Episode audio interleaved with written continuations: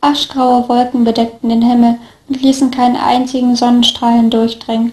Dumpfe Dunkelheit lag über der Stadt und ein unaufhörlicher Regen ließ die Erde weich und matschig werden. Der Übelkeit erregende Gestank von Schießpulver, Blut und Leichen lag in der Luft, und meine Lunge weigerte sich, auch nur noch einen großen Atemzug von dieser widerlichen Luft einzuatmen. Das Schlimme war, dass der Gestank von Tag zu Tag schlimmer wurde. Der ständige Regen ließ die Leichen schneller verwesen, was den Gestank verschlimmerte. Die Bakterien und der Schmutz, die aus den Leichen und der zerbombten Erde gespült und in die nahegelegenen Themse geschwemmt wurden, verschmutzten das Wasser, und trinkbar war diese stinkende Brühe schon lange nicht mehr. Die Menschen, die von diesem Wasser tranken, wurden krank. Und wurden sie krank, würde es auch irgendwann mich schwächen. Das wusste ich, das wussten sie. Aber was blieb ihnen anderes übrig? Es war Krieg. Um genau zu sein, tobte momentan der Zweite Weltkrieg in Europa und war schon lange auch nach Amerika und Asien übergeschwappt.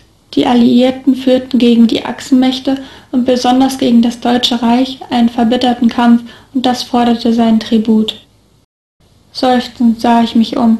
So sehr sehnte ich mich wieder den blauen Himmel sehen zu können, wieder frische Luft einatmen zu können, nicht jeden Morgen mit dem Gefühl erwachen zu müssen, nicht zu wissen, ob man am Abend wieder einschlafen würde.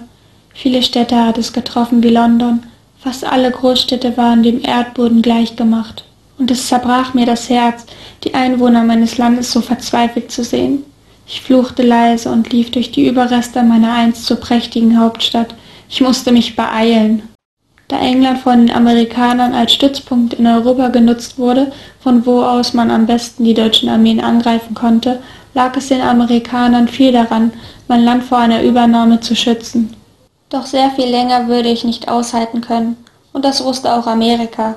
Deshalb wurde er heute nach London geschickt, um weitere Pläne auszuarbeiten und einen Gegenschlag gegen die Feinde zu organisieren. Und heute sollte sein Flugzeug landen und ich sollte ihn abholen. Doch als ich gerade auf den großen, freiliegenden Platz vor dem Buckingham Palace lief, ertönte das ohrenbetäubende Geheul der Alarmsirenen. Panisch sah ich mich um. Vier Alarmsignale hintereinander. Das bedeutete, dass die Deutschen einen Luftangriff gestartet hatten. Warum ausgerechnet jetzt? Warum hier? Ich fluchte laut auf und versuchte mich irgendwohin zu retten, doch das war gar nicht so einfach, da der Großteil der Häuser kaum noch stand, und just in diesem Moment hörte ich die näherkommenden Rotoren der deutschen Flugzeuge. Und ich befand mich auf einem großen freiliegenden Platz, wo sie mich mit Leichtigkeit treffen konnten. Das durfte doch nicht wahr sein.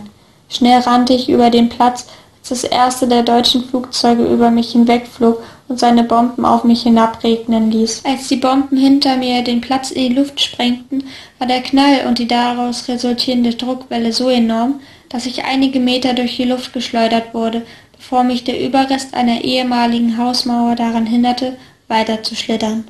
Der Aufprall auf dem harten Stein war schmerzhaft, und ich hatte mir dadurch wohl einige Rippen gebrochen, doch das war im Moment mein geringstes Problem. Offenbar hatten die Deutschen gesehen, wen sie da ins Visier genommen hatten, denn der nächste, der über mich hinwegflog, ließ seine Bombe genau über dem Haus fallen, gegen das ich gestürzt war. Und das wirkte. Mir war immer noch schwindelig von der ersten Explosion und ein monotones Piepen hatte sich auf meinem Ohr festgesetzt, als die laute Explosion über den Platz gefegt war. Doch diese Bombe war um einiges wuchtiger, vor allem da sie in meiner unmittelbaren Nähe hochging. Ich schrie laut auf vor Schmerz, als ich plötzlich nach hinten geschleudert wurde um schließlich mitten auf dem Platz schlitternd zum Stillstand zu kommen. Es dauerte einige Sekunden, bis meine Benommenheit von einem unerträglichen Schmerz ersetzt wurde, der sich von meinem Bein aus durch meinen ganzen Körper zog. Ich fluchte laut und sah hinab. Ein großer Betonsplitter aus dem Haus bohrte sich durch mein Bein, und als ich das sah, realisierte mein Gehirn erst die ganzen Ausmaß des Schmerzes. Panik breitete sich in mir aus. Das Ding hatte mit Sicherheit meine Hauptschlagader zerfetzt und was noch viel schlimmer war, nun würde ich nicht mehr davonlaufen können. Ich war den Deutschen komplett ausgeliefert. Wimmernd umklammerte ich mein schmerzendes Bein. Ich wollte nur noch, dass es aufhörte. Ich hatte die Schnauze gestrichen voll von Kriegen. Ich wollte nicht mehr kämpfen. Und da flog schon das dritte Flugzeug über mich hinweg und ließ die Bombe genau über mir fallen. Keuchend erwachte ich und saß aufrecht in meinem Bett. Mein ganzer Körper war klitschnass geschwitzt und mein Nachthemd klebte unangenehm auf meiner Haut. Ich atmete tief durch und starrte auf meine zitternden Hände hinab. Dabei rief ich mir den Traum noch einmal in Erinnerung. Dieses Mal war es ein Traum über den Zweiten Weltkrieg gewesen. Das war mal etwas Neues. Normalerweise waren meine Träume von Geschehnissen, die schon sehr lange zurücklagen, wie beispielsweise der Traum mit dem Piratenschiff gestern. Das musste bedeuten, dass sich etwas verändert hatte. Nur was? Ich strich mir einige schweißnasse blonde Strähnen aus dem Gesicht und stand auf. Ich war genau in dem Moment aufgewacht, wo im Traum eine Bombe auf mich zugerast war, und da diese Träume so verdammt realistisch waren, zitterten meine Beine immer noch ganz schön. Es gab nicht viel, das ich über diese Träume sagen konnte. Ich wusste nur, dass ich offenbar mich selbst spielte, eben nur so, als würde ich an den Geschehnissen wirklich teilnehmen. Es war vergleichbar mit einem Videospiel, wo man auch seinen eigenen Charakter wählen und mit ihm die Geschichte durchspielen kann. Nur, dass alle meine Träume auf wahren geschichtlichen Fakten basierten.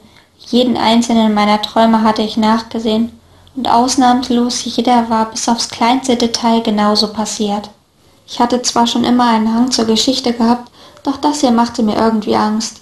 Vor allem die Tatsache, dass es am Anfang meines Geschichtsstudiums begonnen hatte, also seit ich Alfred kannte. Selbst ein Blinder würde erkennen, dass Alfred irgendwas mit meinen Träumen zu tun hatte. Nur was?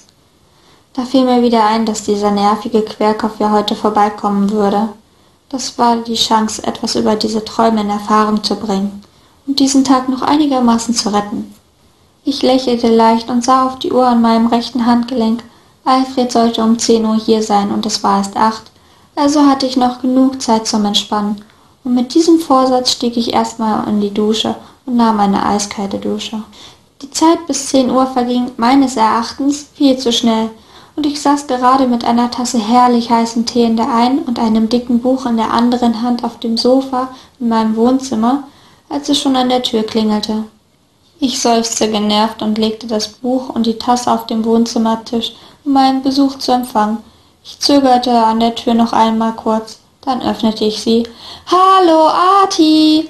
Fassungslos starrte ich den Amerikaner an der mit einem breiten Grinsen auf dem Gesicht und in die Luft gestreckten Arme vor mir stand und mir auf seine ganz persönliche Art und Weise einen guten Morgen wünschte. Meine Reaktion folgte auch sofort. Würdest du bitte mal nicht so rumschreien, du goddamn Idiot? Es ist zehn Uhr morgens und die Nachbarn wollen ihre Ruhe, zischte ich ihn an und funkelte ihn finster an. Und nenn mich nicht Arti, zum hunderttausendsten Mal! Alfred lachte und kam, ohne dass ich ihn dazu aufgefordert hatte, einfach ins Haus. Schrei nicht so rum, sagte er belustigt und ließ seine Schultasche auf dem Wohnzimmertisch fallen. Denk doch mal an die Nachbarn. Na, das konnte ja lustig werden. Ich für meinen Teil war jetzt schon bedient. Wütend schloss ich die Tür und stapfte zu ihm ins Wohnzimmer. Es gab nicht viel hier. Nur ein kleines Zwei-Mann-Sofa, einen kleinen Tisch davor und einen Fernseher, den ich aber eher weniger benutzte. Ich las lieber Bücher. Doch um die Nachrichten zu sehen, hatte ich mir dann doch einen Fernseher angeschafft. Alles, was in diesem Zimmer war, hatte ich selbst finanzieren müssen. Natürlich musste ich dafür arbeiten gehen. Ich hatte einen Job in einer kleinen Bar, keine zwei Kilometer von meiner Wohnung entfernt. Dort arbeitete ich von montags bis freitags immer ab 18 Uhr und ich verdiente auch nicht schlecht damit.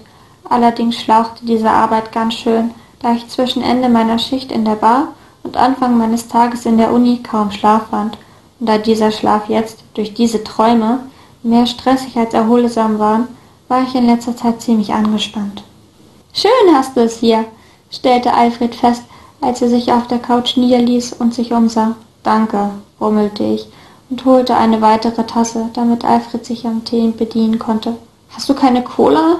jammerte er, als er das hellbraune Gebräu in der Kanne musterte, und ich warf ihm einen finsteren Blick zu. Nein. Milchshakes? Nein. Hast du zumindest Kaffee? Gottverdammt, nein, ich hab nur Tee. Und wieder war ich lauter geworden. Wenn das so weiterging, wäre ich am Ende des Tages heiser. Doch Alfred hatte verstanden und nahm sich, wenn auch widerwillig, eine Tasse Tee. Ich seufzte und massierte mir die schmerzenden Schläfen. Was genau verstehst du nicht? Alles. Hast du keine präzisere Antwort? Alfred überlegte kurz. Dann holte er ein Heft aus seiner Tasche und zeigte mir seine Notizen. Ich beugte mich über das Blatt, überflog sie und erkannte sofort, wo sein Problem war. Sieh mal, Alfred, sagte ich und tippte auf eine Zeile seines Textes. Du widersprichst dir selbst, wenn du sagst, dass in dem einen Jahr der Krieg angefangen hat und ein Jahr zuvor zu Ende ist. Du hast die Daten vertauscht. Klar, dass du da den Rest nicht verstehst. Ich sah zu ihm auf, und er sah zurück. Erschrocken zuckte ich zurück. Ich hatte nicht gemerkt, dass er sich ebenfalls über das Blatt gebeugt hatte und mir damit so nahe gekommen war. Mein Herz schlug immer noch so schnell von diesem Moment, wo wir uns genau in die Augen gesehen hatten, und wieder blitzte dieses Bild von diesem Blau aus meinen Träumen in mir auf. Alfred sah mich verwundert und leicht irritiert an. Alles in Ordnung? fragte er und musterte mich interessiert. Ja, stammelte ich und versuchte meinen Puls zu beruhigen. Dieses Blau. Es war dasselbe wie das, was ich in meinen Träumen sah. War das der Beweis, dass Alfred vielleicht damit etwas zu tun hatte?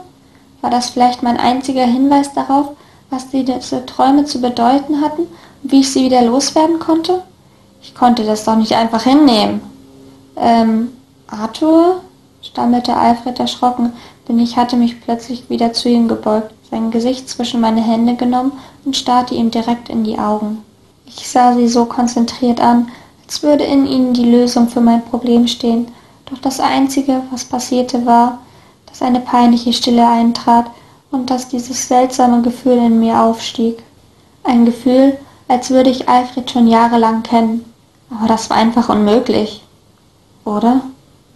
Ich schüttelte den Kopf und ließ Alfred wieder los. Offenbar suchte ich so verzweifelt nach Antworten, dass ich in jeder Kleinigkeit etwas hineininterpretierte, was da gar nicht war. Los, lass uns weitermachen, sagte ich dumpf und widmete mich wieder seinen Notizen. Alfred, der immer noch komplett überrumpelt war, nickte nur stumm.